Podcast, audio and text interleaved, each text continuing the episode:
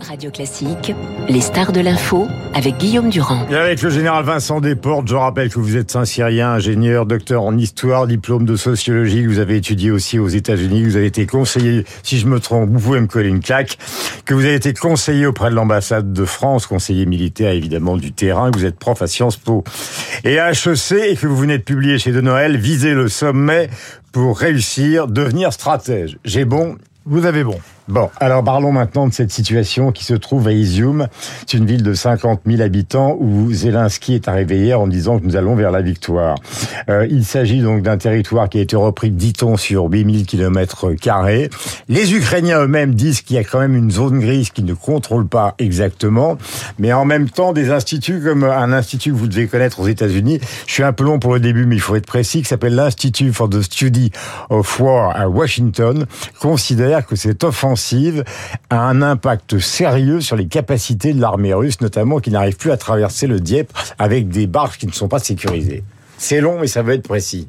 Non, vous avez raison, il y, a, il y, a, deux problèmes importants pour les Russes. Il y a euh, cette contre-attaque dans le sud du côté de Kherson avec cette poche de presque 20 000 euh, soldats russes qui est enfermée à l'ouest du Dniepr et qui aura beaucoup de mal à repasser du côté est simplement parce que les ponts euh, ont été détruits et qu'ils n'arrivent pas à établir un flux continu leur permettant d'une part mm. d'approvisionner la poche en munitions, armements, etc.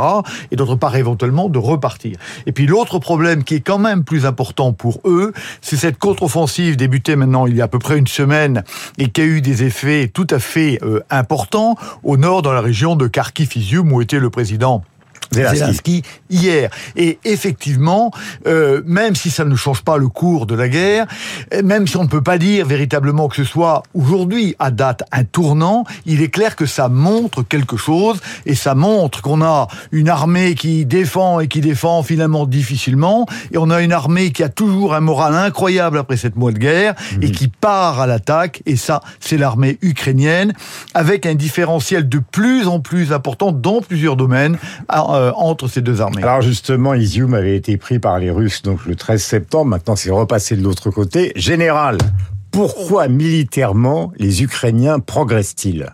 Là, je m'adresse vraiment à l'officier. Ils sont meilleurs, ils sont plus motivés, ils ont l'impression d'être un peu comme les Nord-Vietnamiens face à l'Amérique euh, dans les années 60. Quelle est la, la motivation profonde qui fait qu'ils arrivent à défier l'une des plus grandes armées du monde?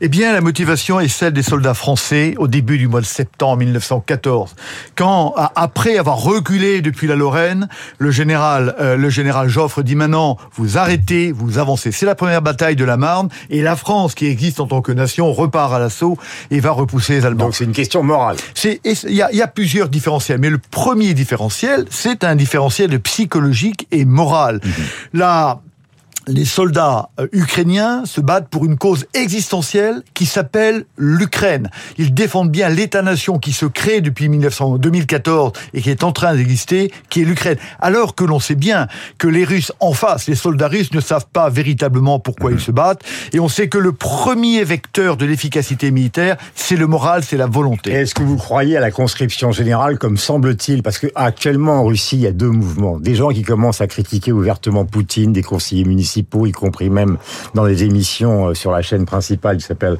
Russia One. Et puis il y a des ultranationalistes qui disent il faut passer à la conscription générale, on va les écraser. Est-ce que ça vous paraît une thèse possible pour les Russes? C'est-à-dire d'appeler euh, tous les gens ou tous les hommes en, âge de se battre, la réserve par exemple, et d'entrer dans le conflit alors, d'abord, ce serait un aveu d'échec cuisant euh, pour Vladimir Poutine, puisqu'il ne fait pas la guerre. Et donc, il avouerait par lui-même, en prenant cette mesure, qu'il a perdu euh, la guerre qu'il conduit effectivement.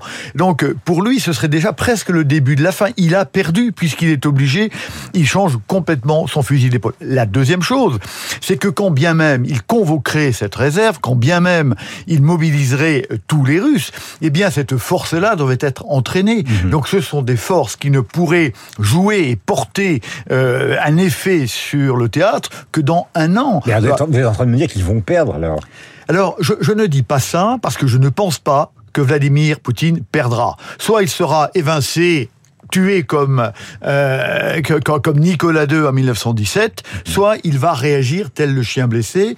C'est pour ça que on parle aujourd'hui, et ça n'est pas impossible, d'une réaction nucléaire. mais attendez, Vincent Desportes, le nucléaire tactique, je ne suis pas un grand spécialiste, mais vous allez me répondre. Le nucléaire tactique, fondamentalement, c'est aussi dangereux que le nucléaire... Euh, absolu. Je, je m'explique parce que ça peut paraître absurde. À partir du moment où vous, vous, lâchez quelque chose, qui une arme qui est du domaine du nucléaire tactique, vous êtes certain que l'OTAN va répliquer, absolument certain. Et donc, on c'est un enchaînement qui, en quatre ou cinq étapes, aboutira à une destruction totale, c'est-à-dire l'équivalent de ce qui pourrait être fait en, un seul, en une seule fois. Je, je, me permets de ne pas être euh, exactement d'accord avec cette analyse. Il vaut mieux, parce que c'est vous l'officier. Hein. Si, si, euh, et on n'en est pas du tout, du tout là, euh, Vladimir Poutine se lançait euh, au, au, dans le nucléaire deux niveaux stratégiques, c'est-à-dire aller frapper des cibles de l'OTAN, mmh. il est clair que très probablement, très probablement, l'OTAN réagirait. Par contre, au niveau tactique, admettons que pour euh, pour arrêter ce conflit, pour stabiliser, pour geler, il utilise deux ou trois têtes nucléaires tactiques sur le mais territoire ukrainien. Jamais l'OTAN ne réagira. Est-ce que vous connaissez Mais pourquoi l'OTAN ne réagirait pas? Est-ce que vous est-ce que vous pensez sérieusement et De Gaulle ne l'a jamais pensé que les États-Unis sont prêts cette fois-ci à rentrer dans cette escalade et à sacrifier Washington, New York, San Diego et San Francisco pour Kharkiv Évidemment pas. Hmm. Est-ce que nous, Français... Malgré les milliards qu'ils ont adressés, malgré les armes qu'ils ont envoyées, malgré la formation qu'ont donné les Anglais, malgré les canons César que nous, les Français, avons apportés, on ne bougera pas.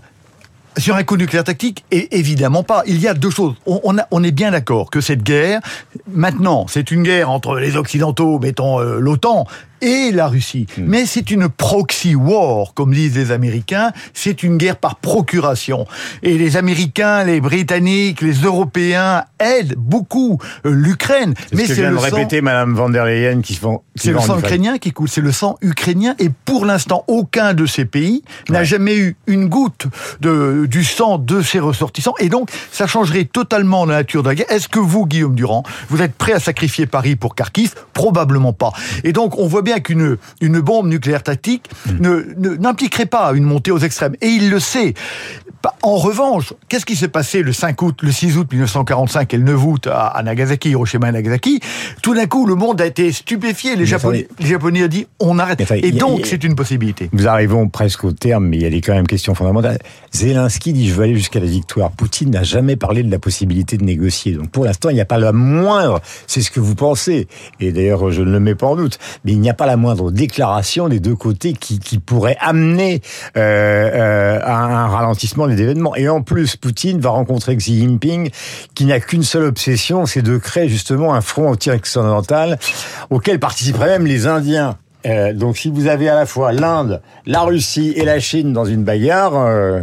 Alors, on n'est pas dans une bagarre, on est dans une alliance pour l'instant, mais ce que vous avez dit au départ est très important, c'est que pour l'instant, aucune des deux parties ne veut arrêter, parce que les deux parties ont un enjeu existentiel, l'existence même de l'Ukraine, et de l'autre côté, l'existence du pouvoir du Kremlin et Poutine, et que aucun des, pays, de, de, des deux parties prenantes majeures ne veut arrêter. Mmh. Pourquoi? Parce qu'ils ont toujours un espoir de gagner. On arrête euh, et c'est ce que font les Allemands en novembre 1918, par exemple, quand ils comprennent que de toute façon, il n'y a plus rien à gagner et qu'il n'y a plus à perdre qu'à continuer. Pour l'instant, les deux pays croient, d'une part, pour M. Poutine, qu'il va sûrement conserver une partie du Donbass et la continuité territoriale entre le Donbass et la Crimée. Quant à M. Zelensky et les Ukrainiens, ils pensent encore qu'ils peuvent repousser les l'intégralité du territoire, du territoire, sécuriser la mer. Exactement. Donc tant qu'ils le pensent, ça ne s'arrêtera pas. Et beaucoup de pays à l'extérieur de, de, de, ces deux pays ont un intérêt personnel à ce que cette guerre continue. Donc nous ne sommes pas à la fin de la guerre, sauf effondrement brutal de la Russie, auquel je ne crois pas. Alors, une dernière question, parce que nous arrivons au terme. Euh, vous connaissez tous les états-majors du monde. Comment se fait-il que l'état-major russe, je ne parle pas du motif, de la motivation des soldats, parce que ça on l'a bien expliqué, soit si mauvais Il y a deux exemples. Au début de la guerre, un nombre incroyable de généraux ont été ciblés par les missiles et sont tués. Et comment se fait-il qu'auprès de Poutine, il n'y ait pas un, un, Joukov, enfin je veux dire un, un homme qui ait marqué l'histoire de ces dernières années dans le domaine militaire et qui soit un conseiller efficace? C'est pas ce que je souhaite. Hein. Je demande aux spécialistes que vous êtes les raisons qui expliquent la faiblesse du commandement russe.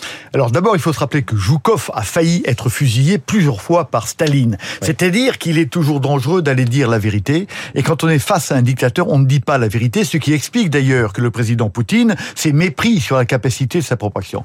Ensuite, le problème de l'armée russe, c'est que son commandement est mauvais. On voit bien, dans, dans le détail, d'ailleurs, ils étaient incapables de percevoir cette poussée de deux fois 20 000 Ukrainiens au nord et au sud.